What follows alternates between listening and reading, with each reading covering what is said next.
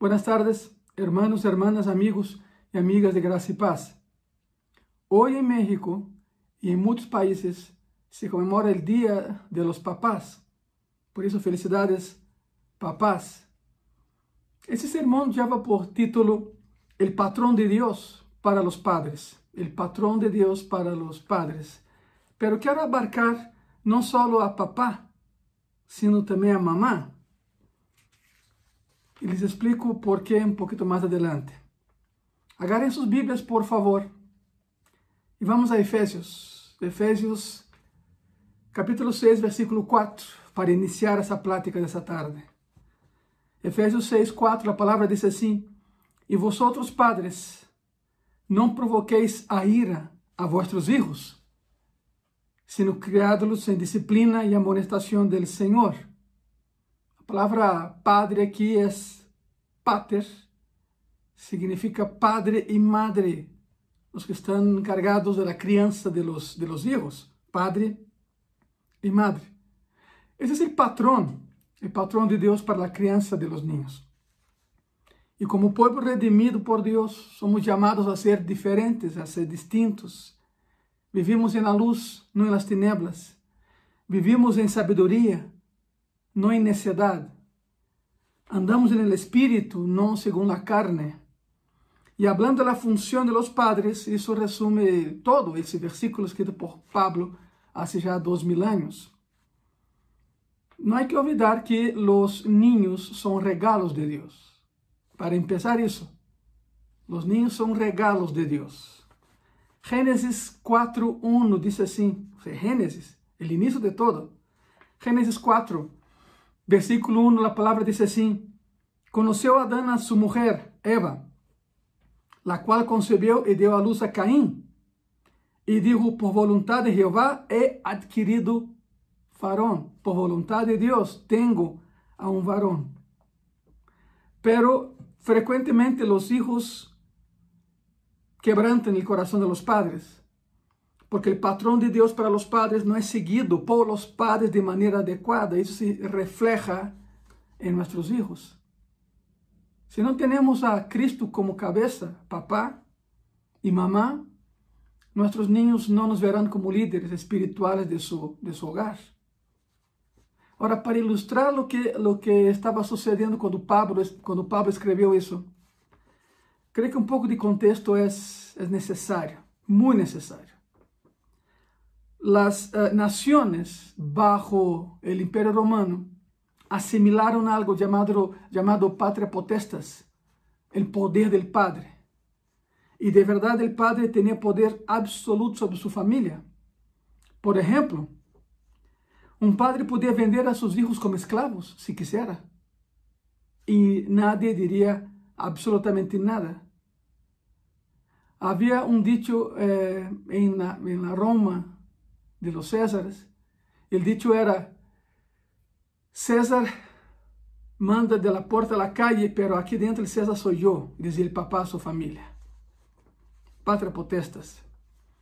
Y hay ilustraciones de, de eso en la literatura.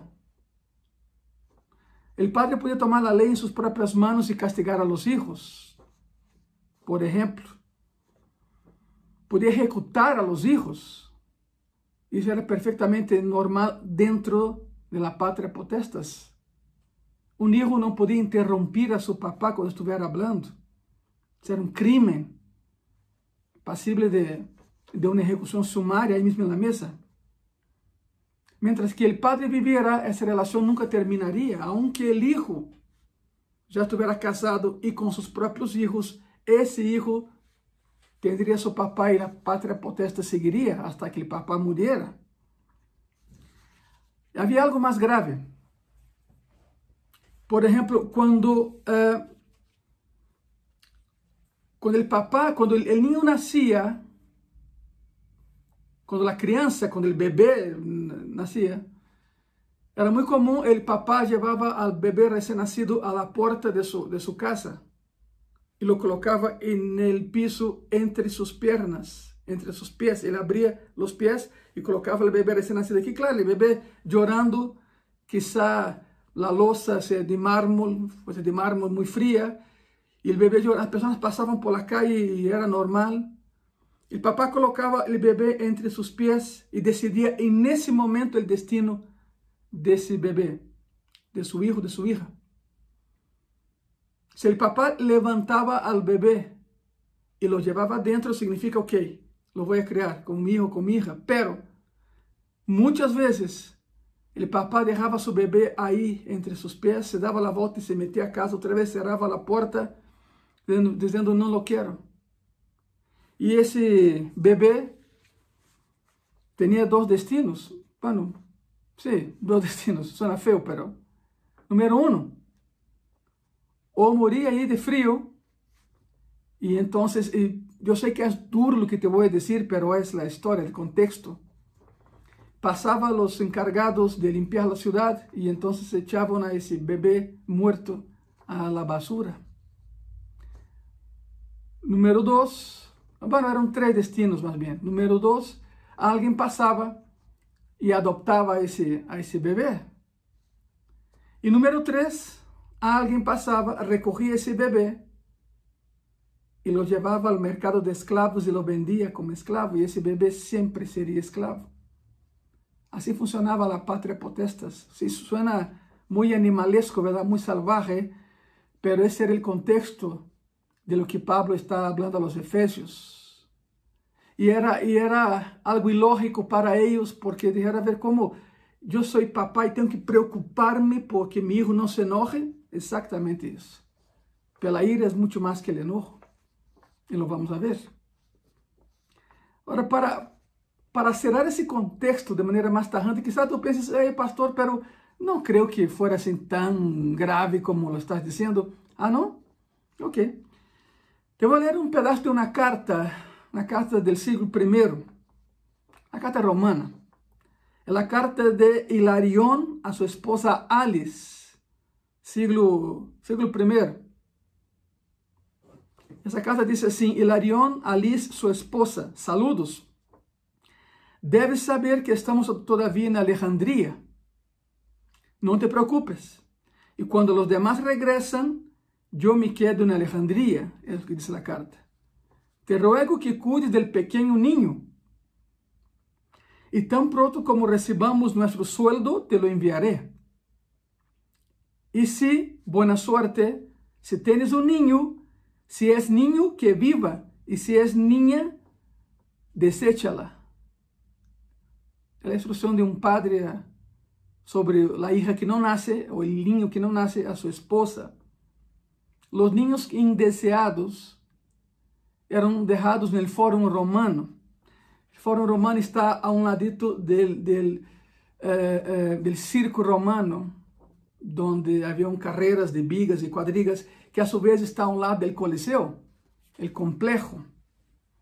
Os niños indeseados eram deixados aí no Fórum Romano e algum político passaria e lo, levantaria como escravo ou Bueno, son cosas tristes, ¿no? Pero así era la, la patria potestas bajo el imperio romano. Los niños eran dejados el foro romano. Tengo otra, otra porción aquí y esta vez es Séneca, el conocido orador romano. Séneca escribió, matamos a un buey feroz, estrangulamos a un perro loco, metemos el cuchillo en el ganado más enfermo y a los niños que nacen débiles y deformados, los ahogamos. Fin de la cita. Yo sé, no es la mejor manera de empezar un sermón del Día del Padre, ¿verdad?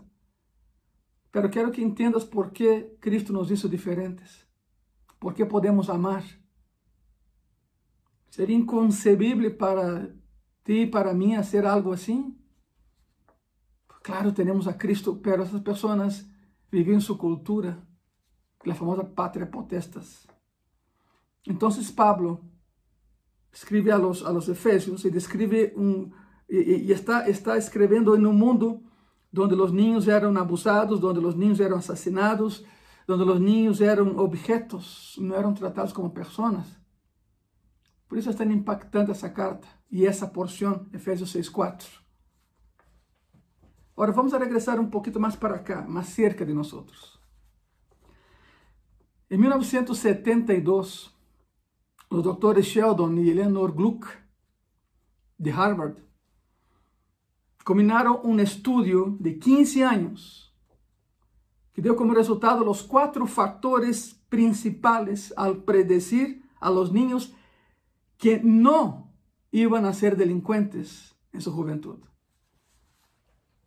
El gobierno de Massachusetts les encargó a estos dos, matrimonio, sociólogos, un estudio de 15 años y ellos acompañaron a niños desde que nacieron hasta 15, 16 años y sacaron conclusiones. El estudio tuvo un 90% de precisión, no fue 100%, pero 90% ya es algo. Y según el estudio, los cuatro factores principales para prevenir la delincuencia son, y ahí vamos, según el estudio de Harvard, uno, la disciplina del padre justa, firme y constante. Te voy a repetir, según el estudio de Harvard eh, en, los años 70, los cuatro factores para predecir que el niño o la niña no serían delincuentes son esos. Número uno, la disciplina del padre, justa, firme y constante. Empieza con justa. Justa, firme y constante. Dos, la supervisión de la madre en el hogar, sabiendo en dónde están los niños todo el tiempo, sabiendo lo que están haciendo y estando disponible para ellos. Ok, pero aquí va padre y madre, los dos, ¿verdad? Tres, el efecto de los padres demostrando el uno al otro afecto. El efecto del afecto demostrado entre ellos frente a los niños de manera frecuente. Frecuente. Y cuatro, la unidad de la familia, el tiempo que pasan juntos. Bueno, estamos viviendo esa pandemia, ya tenemos dos meses y medio, casi tres meses juntos como familia. Ha sido bueno, ha sido muy bueno. Creo que hemos aprendido más sobre, sobre nuestras familias que nunca antes en, la, en nuestra historia, ¿verdad? Esos son los cuatro factores, eh, según Harvard, de los años 70, repito, de los cuales se puede predecir que, que niño va a ser delincuente o no. Claro, eso no es 100% acurado, un 90% de precisión. Quizá alguien diga que eran otros tiempos y tiene razón, pero algunos de los conceptos ahí son atemporales. Pablo dice a los padres que no provoquen la ira en los niños, en los hijos. Significa irritar. Es una forma intensa de hacer enojar. No haga aquello que haga enojar a tus hijos. No vale la pena. No haga lo que los irrita, lo que los provoca, lo que los frustra, lo que los exaspera y los amarga. Papá y mamá eviten, eviten hacerlo, porque hay papás mamás que lo hacen. Saben cómo sacar a su hijo de quicio y entonces como una, perdón porque te voy a decir, pero como una feria de, de vanidades enfrente a los amigos, hace con que el niño se, o niña se desespere.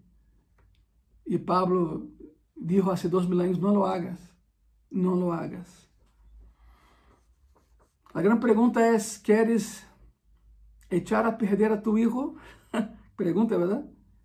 ¿Quieres echar a perder a tu hijo? Bueno, aquí hay algunos pasos fáciles sacados de ese estudio de Harvard. Pero claro, es una lista de lo que no se debe de hacer. Estoy repitiendo, es una lista de lo que no se debe de hacer. No saque mi, mi afirmación de contexto, ¿eh?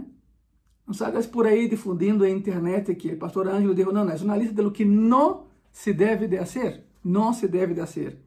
Ahora, si quieres transformar a tus hijos en, en, en, en niños con ira, con enojo, bueno, aquí está.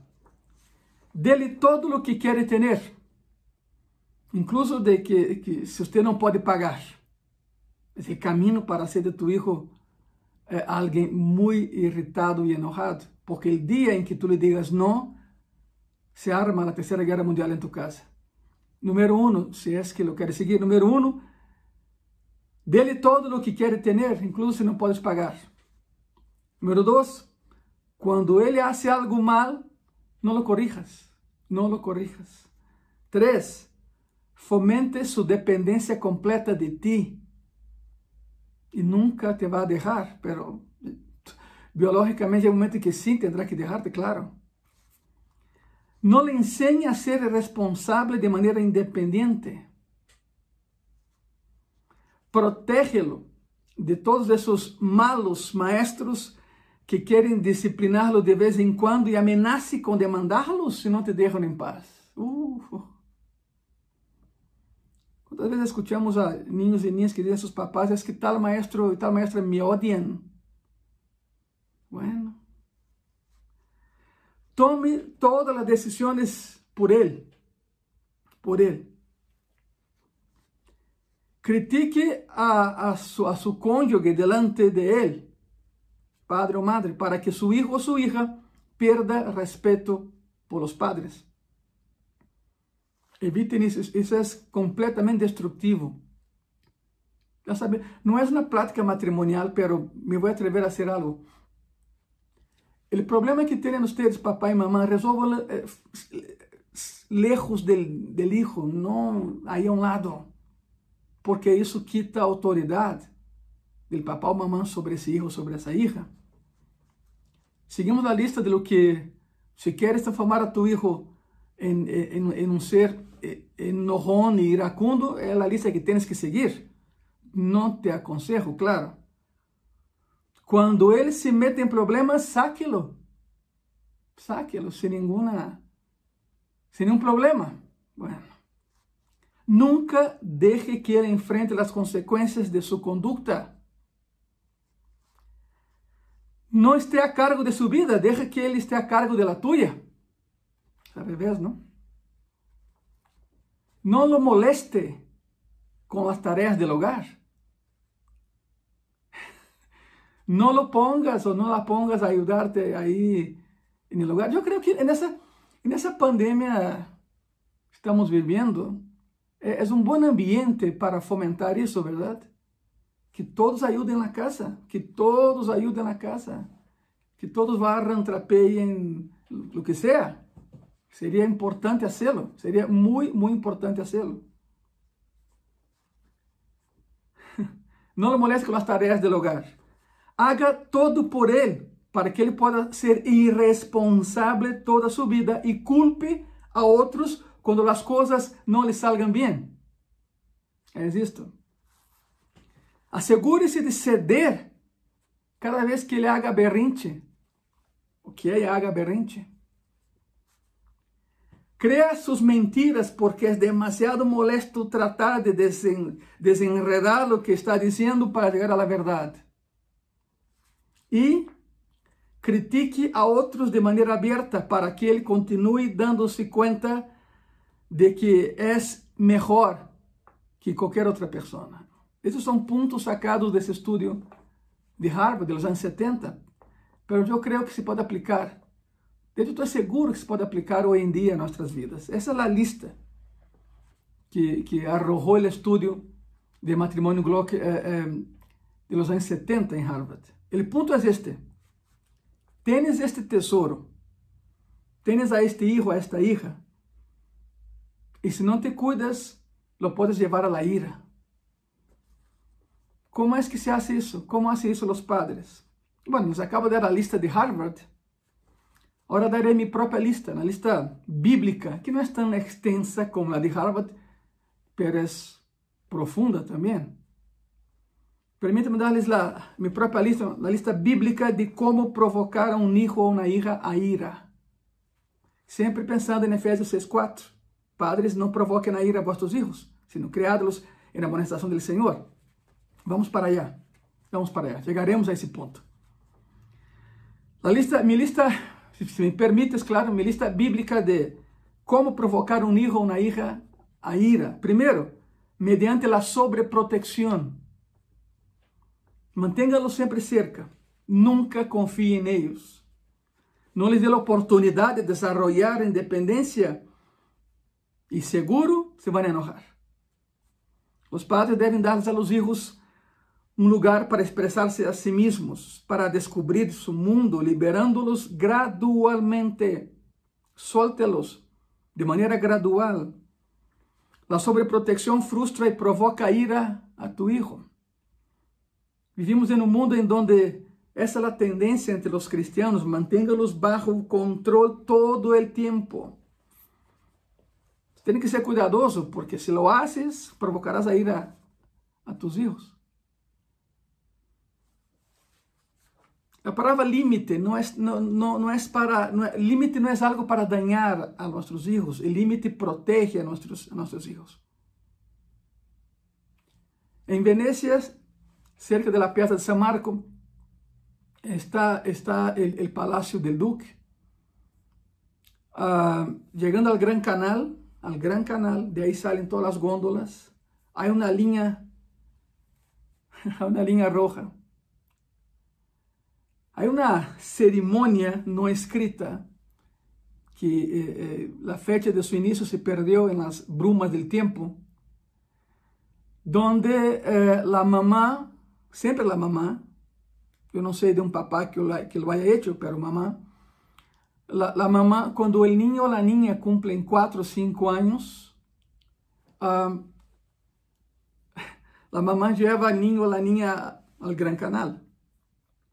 Nunca se han preguntado por que o índice de ninhos ahogados em Venecia é o mais baixo da Europa, sendo que é Venecia, há água por todo lado, ¿verdad? Límites, porque allá há límites. Então, a mamã leva a seu ninho niña cerca do Gran Canal e está a linha roja. Todavía está a linha roja. Então, a mamã cruza la línea roja con, con su hijo, con su hija, muestra el agua, el gran canal, son de ahí. Hay una ciudad muy cerca llamada Mestre, que está 5 kilómetros de ahí. La mayoría vive en Mestre, pero bueno. Y entonces cuando cruza la línea roja, la mamá automáticamente baja la ropa del niño de la niña en público. ¿okay? No se asusten, por favor, es cultura. barram na roupa de linda niña. E a mamã saca uma varita e empieza a golpear um, el, as partes blandas, o traseiro de, perdão pela palavra, de, um, de su niño niña. Claro, o niño a niña llora. E a mamã também llora. Para não crer que dura uma hora. É rápido, dois, três e já. Então a mamã rompe a varita para que nadie mais la utilize, la tira e llorando abraça a su niño, su niña e explica por que lo hizo. E, e o dicho é linha vermelha, bunda vermelha. Significa linha roja, traseiro rojo. Perdão por usar a palavra outra vez, pero para que quede todavía mais claro. Te pergunto, quantos ninhos moram ahogados em Venecia? Zero. Ninguno. Ninguno. Los límites, quando são traspassados, podem doler. Pero quando papai e mamãe colocam límites, não é para danhar a seus filhos, é para protegê-los de um dano maior. Por isso, se queres que, que tu hijo ou tu hija eh, se enoje muchísimo, pro, sobreprotectores. E dias mais ou dias menos se vão enojar contigo. Muito bem. Número dois. Mediante o favoritismo. Mediante o favoritismo. Isaac favoreceu a, a Esaú em lugar de Jacob. Rebeca favoreceu a Jacob em lugar de Saúl. E os resultados tristes são bem conhecidos. Bem conhecidos. Não compare um com o outro. Não compare um com o outro. Cada um é único. Não há hijo melhor que outro. Cada um de ou de ellas é único. Ama-los igual, sem parcialidade. Número 3. Estabelecer metas não realistas. Metas não realistas. Hay papás que se proyectan en sus hijos. Hay mamás que se, que se, que se proyectan en sus hijos. Quieren que los hijos sean lo que ellos no pudieron ser. Hay una cierta comodidad en eso y está, está, hasta cierto momento está bien, pero los niños y las niñas tienen que seguir su propia vida. Claro, siempre con la guianza de los padres, pero no al grado de que, de que tu hijo o tu hija sean modelos exactos de ti mismo. Eso no puede ser. Por eso, número tres, establecer metas no realistas. Algunos padres literalmente aplastan a sus hijos con presión para que salgan bien en la escuela. La presión es tremenda. Presión para ser los mejores en los deportes, en la música, en cualquier actividad que hagan. Y de verdad tiene poco que ver con el hijo y todo que ver con el padre, con la madre. Eso se vuelve muy frustrante cuando el hijo no tiene, eh, eh, no, no logra lo que el papá o la mamá quieren de él. No alcanza la meta. Y se frustra. Se frustra y se nota y por eso la ira viene. Por eso un error es establecer metas no realistas para nuestros hijos. No disminuirlos, no, no, no, no. Ellos pueden ser mejores, claro que sí. A eso vamos. Pero es, es no reflejarnos en ellos, es no proyectarnos en sus vidas. Número cuatro, dejando que pequen y que salgan con la suya. O sea, no hay consecuencia, ¿verdad? Cuando enfrentan al mundo y las personas que están allá y las personas no, les, no les sirven y no asumen la responsabilidad por sus malas decisiones, se van a enojar, se van a amargar y puede ser que se vuelvan violentos porque no les enseñaste así. Es exactamente el tipo de generación que estamos viendo hoy en la actualidad. Una juventud que cree que les debemos todo.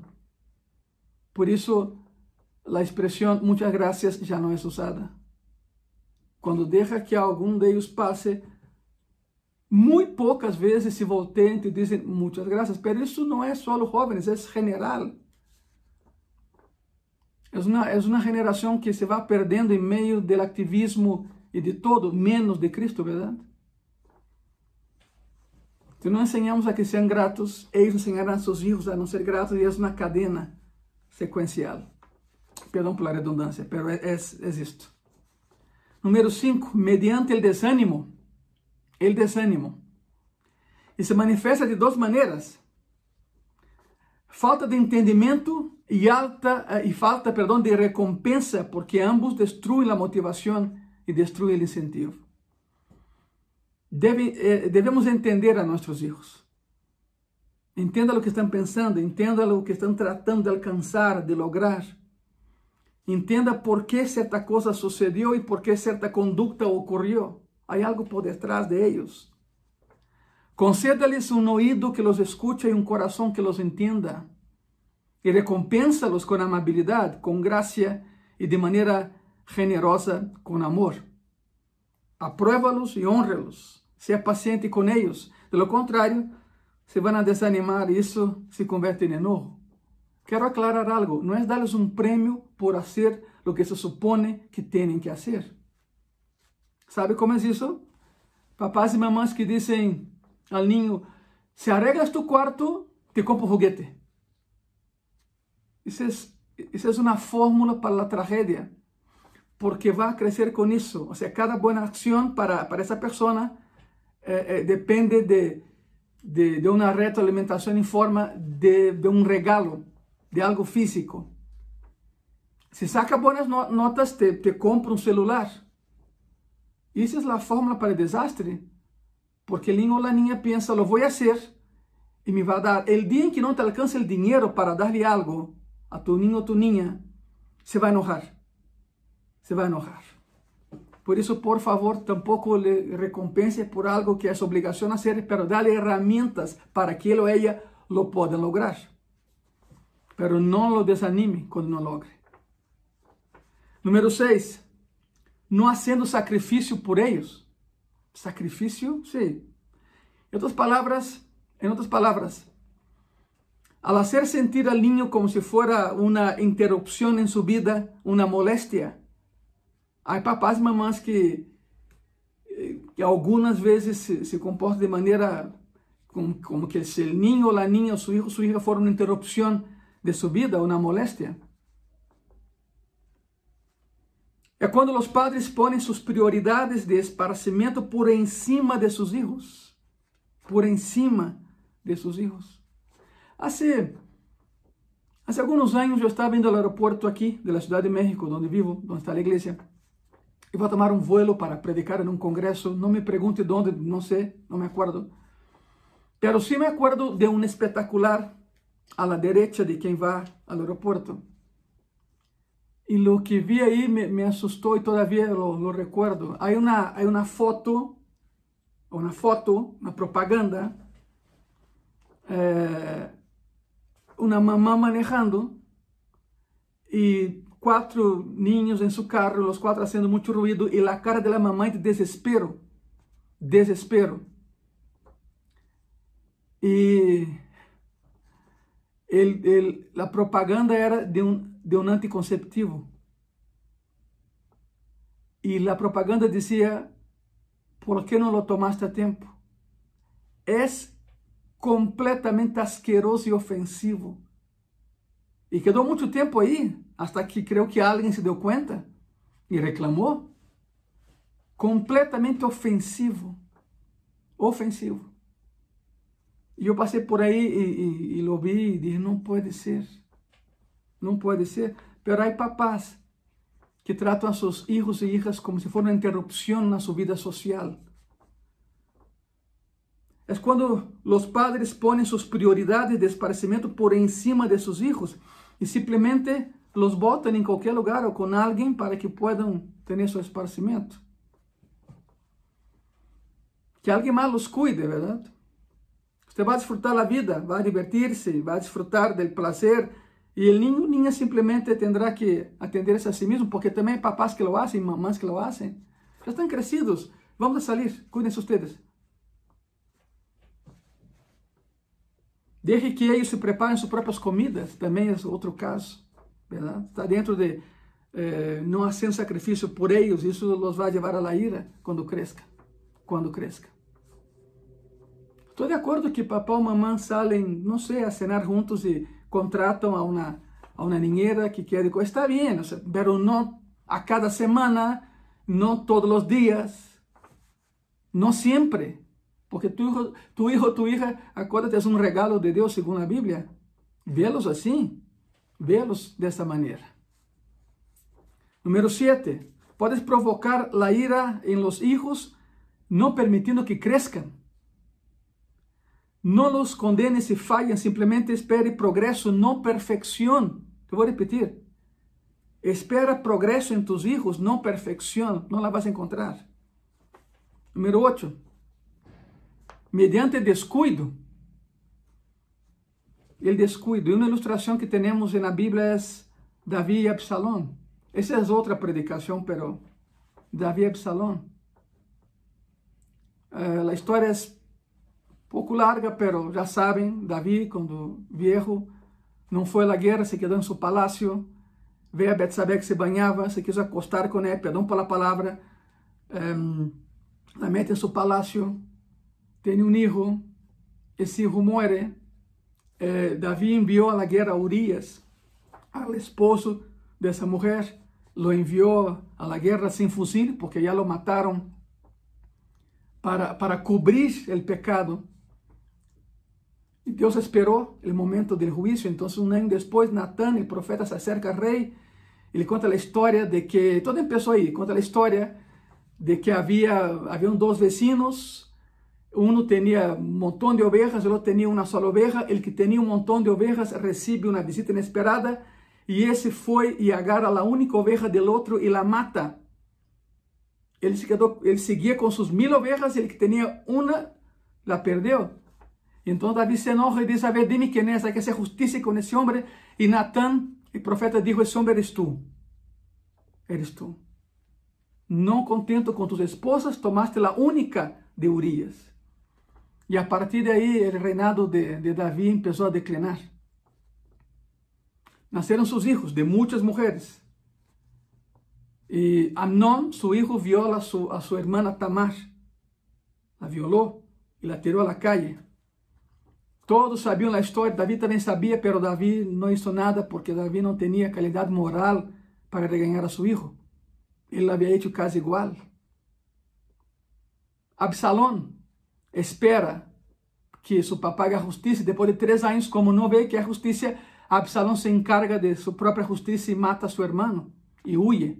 Para resumir la historia, Absalón esperó 13 años, 13 años para que su papá hiciera algo y no hizo nada.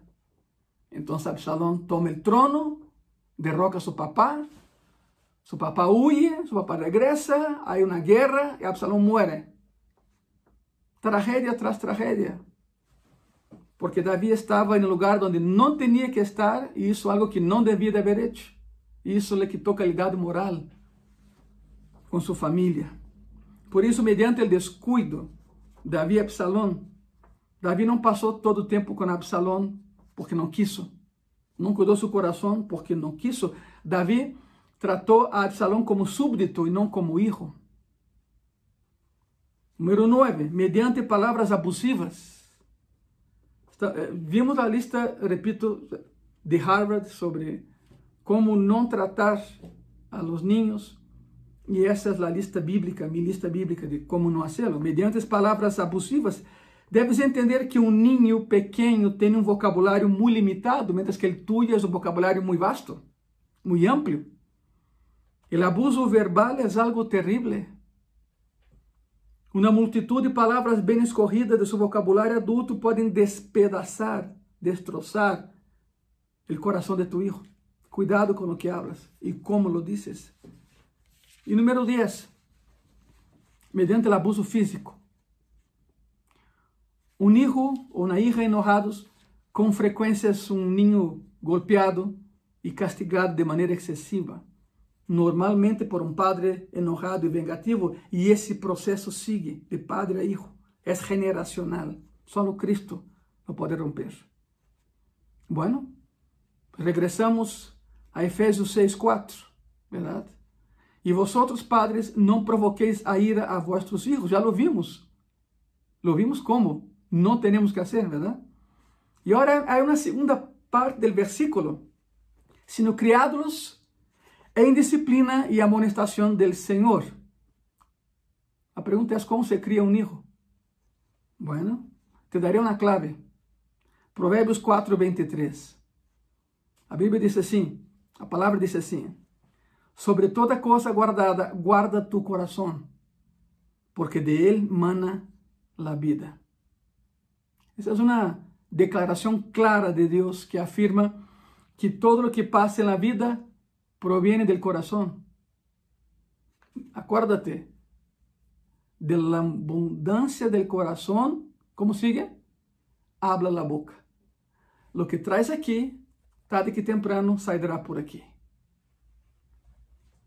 Todos os assuntos da vida procedem do coração. Com base no que diz a Bíblia, se tens um problema com tu hijo, tens um problema de coração. Ponto. Não estás lidando com assunto de conduta, estás lidando ou tratando com assuntos do coração. Cambiar a conduta de tu hijo não é o ponto principal aqui. De hecho, um cambio de conduta e um cambio em coração é hipocrisia. Que é hipocrisia? É fazer as coisas corretas, pero com a atitude de coração incorreta. Te vou dar um exemplo muito claro. É quando tu le dices a tu hijo, tu hija, saca a basura, saca a basura, e lo hace, não porque te ama, sino porque te teme. Isso é hipocrisia es la conducta, es, es el corazón. Toda la conducta está conectada a alguna condición del corazón, alguna actitud del corazón. Y padres, escuchen, su tarea como padre es enfocarse en el corazón de tu hijo, de tu hija. ¿Quieres cambiar su conducta? Cambia su corazón. Cambia su corazón. Entonces, el objetivo de la crianza de los hijos es criarlos en disciplina y amonestación del Señor, dice Efesios 6.4. La meta de la criança de los hijos não é sujetarlos para que estén sempre bajo controle. Não é produzir em eles uma conduta socialmente adequada, apropriada e aceptada. Não é fazê-los amáveis e respetuosos, ni siquiera é fazê-los que se conduzcan a si mesmos por eles mesmos de maneira que é moralmente aceitável. Não é fazê-los obedientes. Não é darte a ti como padre ou madre algo de lo que pueda sentir orgulhoso. Mira mi hijo, mira mi hija. La meta, según la Biblia, de la crianza de los hijos no es que actúen para que otros lo aprueben. La meta de la crianza de tus hijos es la salvación y la santificación. La meta de la crianza de los hijos es ver a tu hijo, tu hija, salvos del pecado y del castigo eterno. Y un día en el cielo contigo. Esa es la meta de la crianza bíblica. Cambias el corazón, cambias la conducta. Punto. Cambias el corazón, cambias la manera en que piensas. ¿Y saben qué? Como piensas, actúas. Todo empieza en el corazón. Quero, quero levá-los a uma parte do Antigo Testamento que vai definir de maneira todavia mais clara a instrução que Pablo dá em Efésios 6:4. Uma fórmula, fórmula muito importante para a criança de nossos filhos que, que passamos muitas vezes por aí, leemos e não queremos entender. Vayam comigo a Deuteronômio, por favor. Deuteronômio, capítulo 6, versículo 4, outra vez, 6, 4. Oh Israel, Jehová nuestro Dios, Jehová uno es. El famoso Shema de Israel, o sea, significa oye Israel, oye Israel. Shema Israel, Adonai Eloheinu, Adonai Echad. Adonai Eloheinu, Adonai Echad. Significa oye Israel. O sea, esté atento Israel, escucha Israel.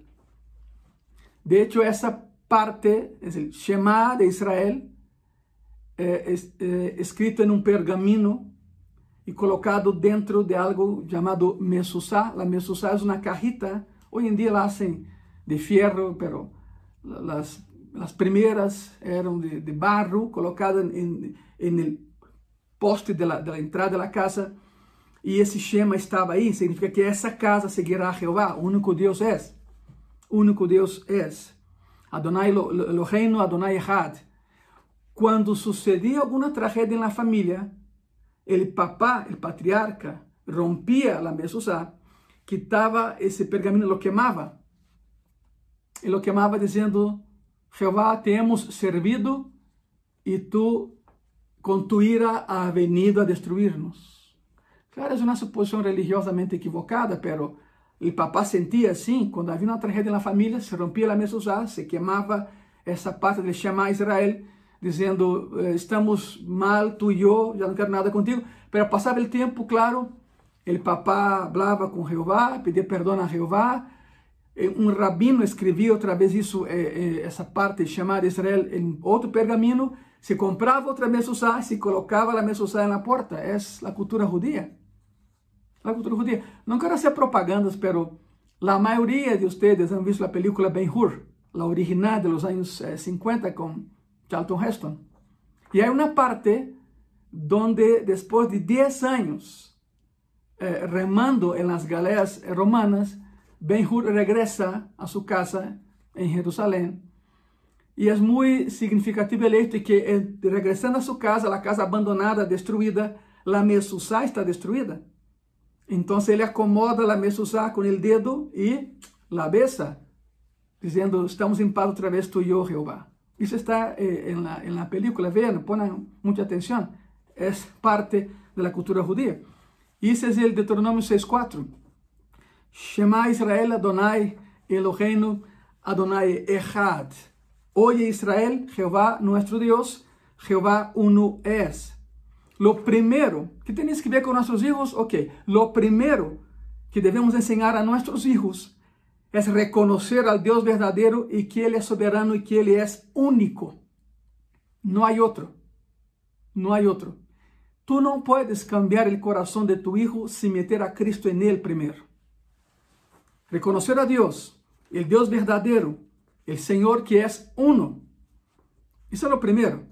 Enseña a tus hijos acerca de Dios. Y ahora en esa pandemia, al menos en Gracia y Paz, nos estamos reuniendo todas las noches a las 10 para orar. Añade la enseñanza a la oración.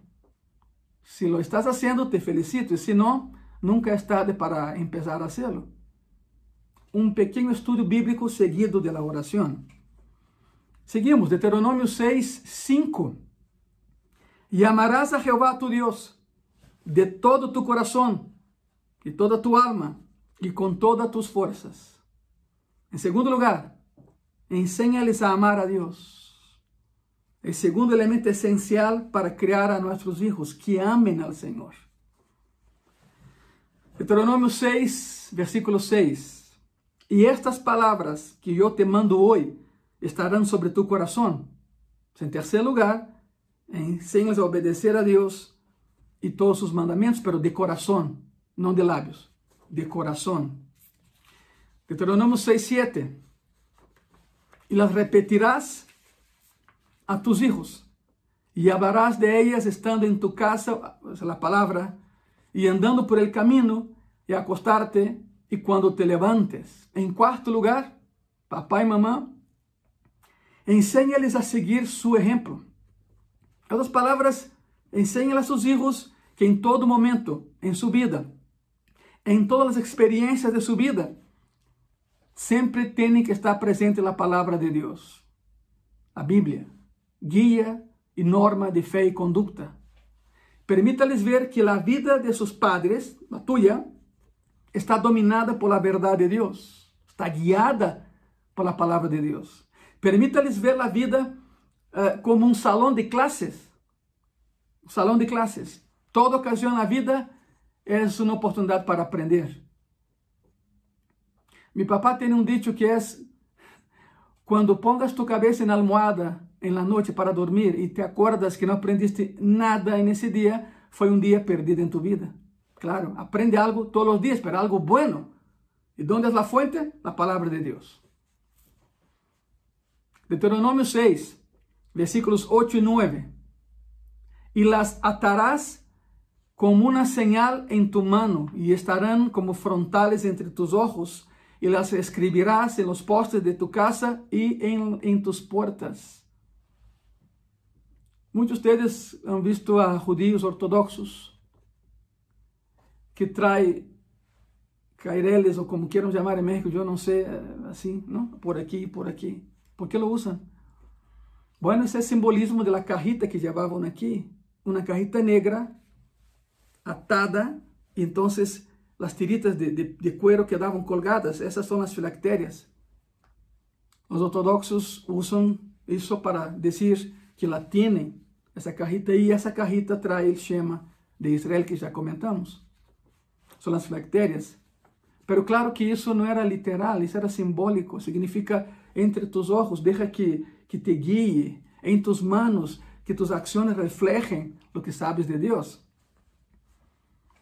Todo isso é, é, é, são maneiras de dizer, recuérdales constantemente, todo o tempo, em cada momento que Jeová é Deus, Jeová único é. Por assim dizer, tienes que tê-lo em frente de tus ojos para que te guie. Aí em tus manos para que Deus prospere lo que hagas. Colócalo em los postes de tu casa e em tus portas, de tal maneira que quando passes por aí, não te olvides de Deus. Estás entrando por Deus e sales por Deus. E depois, perdão, perdão, e depois outra lecção. Enséñales a ser cuidadosos en el mundo que los rodea. Deuteronomio 6, versículo 10 al 12. Cuando Jehová tu Dios te ha introducido en la tierra que juró a tus padres, Abraham, Isaac y Jacob, que te daría, en ciudades grandes y buenas que tú no edificaste. Habla de la conquista, ¿verdad? de Canaán, y casas llenas de todo bien que tú no llenaste, y cisternas cavadas que tú no cavaste, viñas y olivares que no plantaste. Y luego que comas y te sacies, cuídate de no olvidarte de Jehová. Escute bien eso. Que te sacó de la tierra de Egipto, de casa de servidumbre.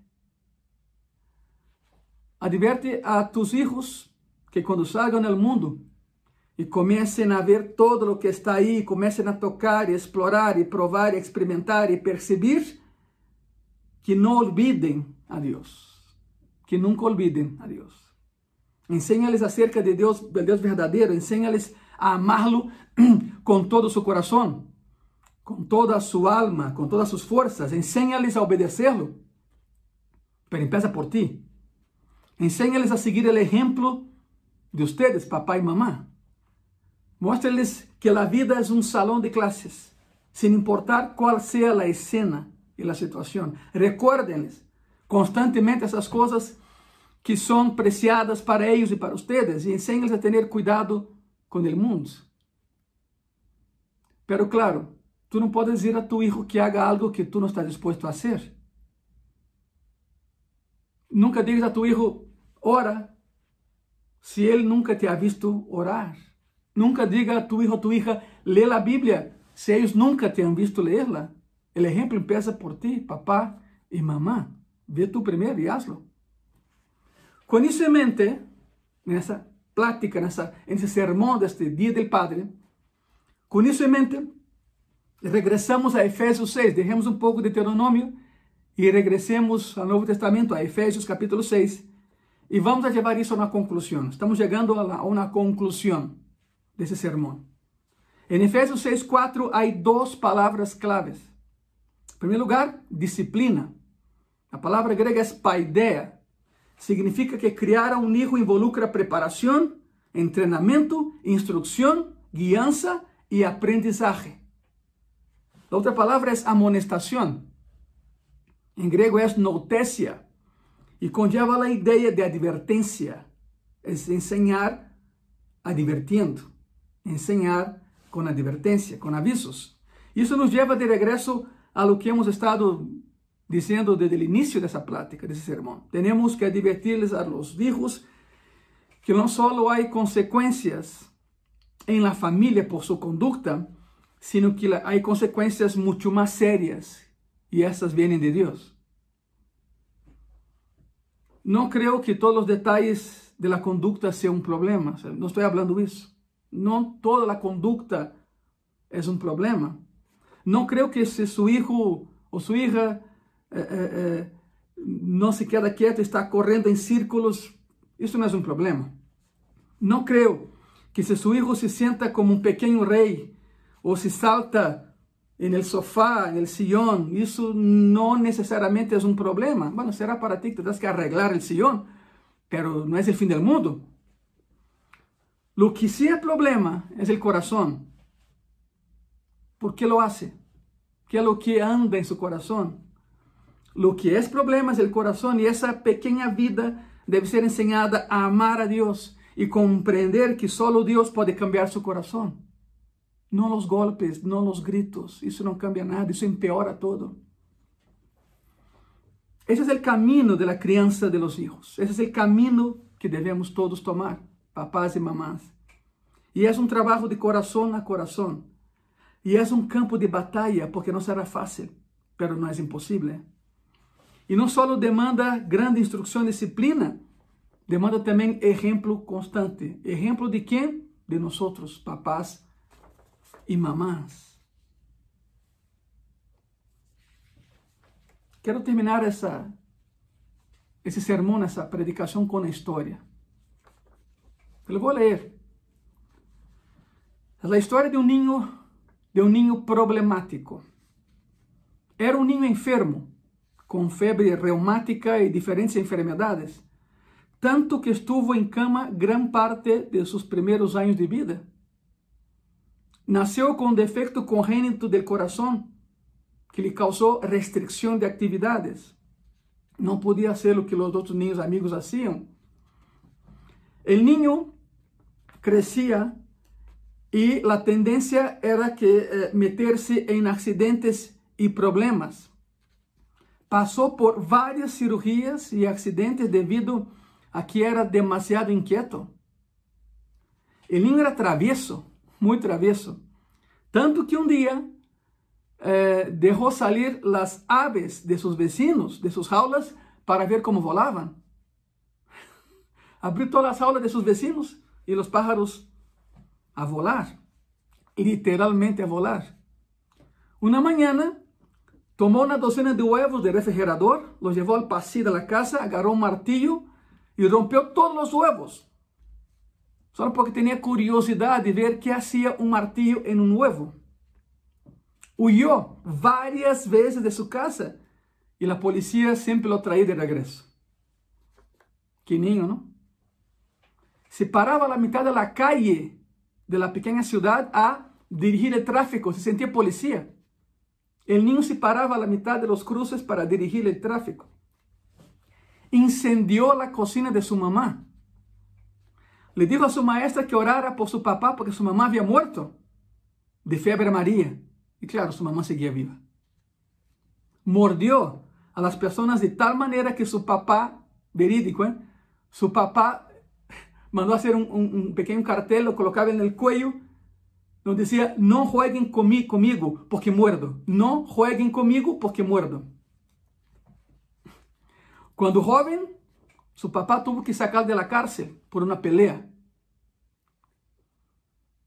Pasaron los años y e uma vez lhe perguntaram sobre seu passado problemático como niño e respondeu: escute bem isso. Por que fui assim? Foi porque meus pais não me amavam? Não, porque sei que me amavam. Foi porque me pegavam e me torturavam? Não, porque não quiseram nada disso. Foi porque era como todos os demais ninhos, sem controle, sem controle. Y si hubiera dejado, uh, si me hubiera dejado por mi cuenta, quién sabe en qué actividades criminales pudiera haber terminado. Pero, y sigue hablando el ex niño, pero la oración persistente y la instrucción persistente de padres amorosos me llevó a Cristo. Me llevó a Cristo. Cambió mi corazón. Me llevó a la salvación y al camino de la santificación y a estar de pie aquí ante ustedes como su pastor. No, no soy yo. Antes que no, no soy yo. yo. Yo no fui un niño muy tranquilo, pero no llegué a ese extremo. Estoy hablando de John MacArthur, pastor de una de las mayores iglesias de Estados Unidos hoy en día. John MacArthur. Si Cristo pudo con él, Cristo puede contigo, conmigo y con nuestros hijos. Si tienes problemas con tus hijos, Vou repetir. Se tens problemas com tus hijos, quizás hayas chegado a pensar que já não puedes. É demasiado. Pero Deus se pode. Deus pudo contigo, poderá com eles. Deus pudo comigo, poderá com os meus. Quédese de rodillas e entenda que o que estás haciendo é um trabalho de coração para a salvação e santificação de tus hijos y lo demás fluye de ese corazón.